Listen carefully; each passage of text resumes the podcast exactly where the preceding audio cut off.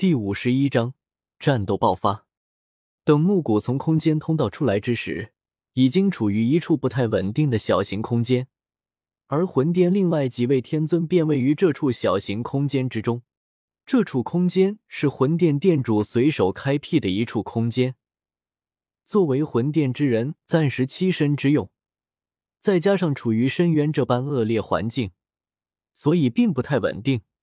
时不时有空间乱流通过空间缝隙进来，好在在场之人至少都是斗尊级别的实力，倒不怕这样小小的空间乱流。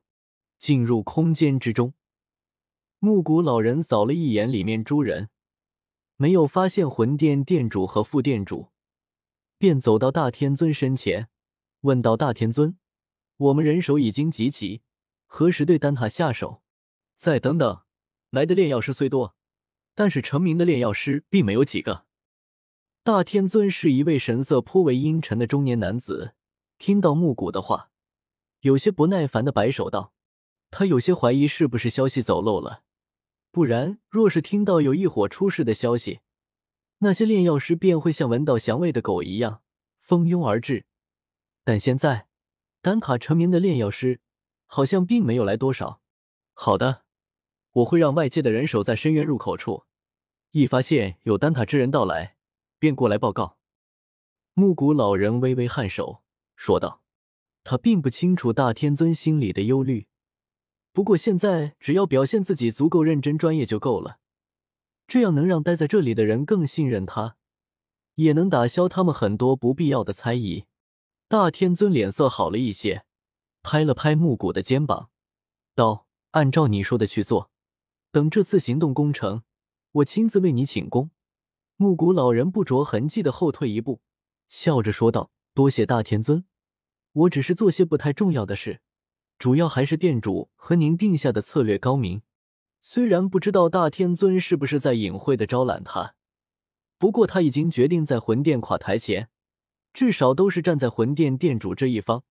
其他的派系最好不多做接触。说起来。”魂殿虽然是魂族的一个小分支，但里面也有许多的派系。像魂殿殿主，他是谁强势跟谁；而魂殿副殿主野心更大一些，想要支持魂族少族长上位。大天尊似乎也有自己的考量，还有其他一些中州本土强者组成的派系。可以说，魂殿里面的关系还是颇为复杂的。所以，只要没有威胁到自己的生命。他便站在魂殿殿主这一边，至少在原时间线中，魂殿毁灭之前都由他当家做主，可见他的手段。大天尊眼中闪过一丝暗沉，声音沙哑的道：“好好做。”说完，不待木谷回答，便转身离开。木谷老人看着大天尊离去的背影，眼中露出无奈的神色，似乎自己的动作得罪了大天尊，不过倒是问题不大。若是没有出现意外，接下来魂殿会损失惨重。那么，对于还存活下来的人，必定会花费一些精力培养。像木谷这样实力到斗尊，并且还是炼药师的人来说，更是会得到颇多的资源。而且，因为魂殿的惨败，这些来自魂族的斗圣光是应付来自魂族的劫难，便会耗尽精力，也不会特别来对付他。所以，木谷倒是并不算担心。木谷老人离开隐藏在深渊的小型空间，聚集大部分分布在整个极阴之地的魂殿之人，让他们守在深渊之外。这样，等到丹塔聚集齐足够多的人手过来之时，也能一举将绝大部分魂殿之人端掉。而丹塔方面，知道古河在魂殿埋了一枚棋子，便有他作为前哨，去探知魂殿的布置，也方便他与他在魂殿布下的人接头。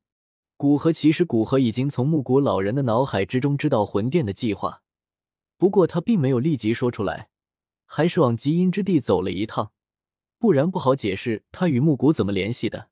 某些方面神秘可以可以引来人的好奇心，但事事都神秘，那无疑会被当作异类引来疏远。斗圣五星的实力可以说是极阴之地所有人中实力最强的存在，哪怕魂殿殿主。现在都才四星斗圣巅峰，并没有到五星斗圣。不过他天境大圆满的灵魂力量，却让古河不得不小心一点。飞到深渊附近，古河利用与木谷的联系，试图定位隐藏在深渊之中的小型空间。小型空间是魂殿殿主随手所创，漏洞颇多，不像封印异火的空间一样，有斗圣强者在里面长久的维护。所以古河很快便找到空间所在。找到这处空间，古河并没有轻举妄动，而是转身离去。他现在虽然具备杀死空间之中所有人的能力，但在未到最顶峰时，最好还是不要站到台前来。而且，丹塔里面有很多与魂殿求生四海的人，他们也希望能手刃敌人。时间便在两者紧张的布局之中快速流逝着。当丹塔中人呈包围状缓缓靠近藏在深渊外界的魂殿之人时，同时意味着一场战斗即将开始。随着越来越多丹塔之人靠近，魂殿中的强者终于感知到不对劲的地方，不由大吼道：“敌袭！”刹那间，整个深渊外围犹如突然活过了一般，出现无数人影，在喊杀声中冲向对面。魂殿猝不及防下。损失了不少人手，不过在最外围的都是一些护法，对魂殿来说倒不算伤筋动骨。但是这样被人压着打，无疑不是魂殿的风格。只见一黑一白两道身影飞出，怒喝道：“敢与我魂殿动手，杀！”说完，两道恐怖的斗气从两人体内涌出，随即化为两道光柱，往丹塔人群中射去。区区蝼蚁也敢逞威！就在丹塔众人绝望之时，众人上空的空间一阵波动，一位发须皆白的老者出现在半空之中。面对两道恐怖的攻击，状似不屑的衣袖一挥，一道恐怖的劲气出现在半空之中，往两人撞去。那急速袭来的两道能量光柱，在刚刚接触到劲气，便直接泯灭于无形。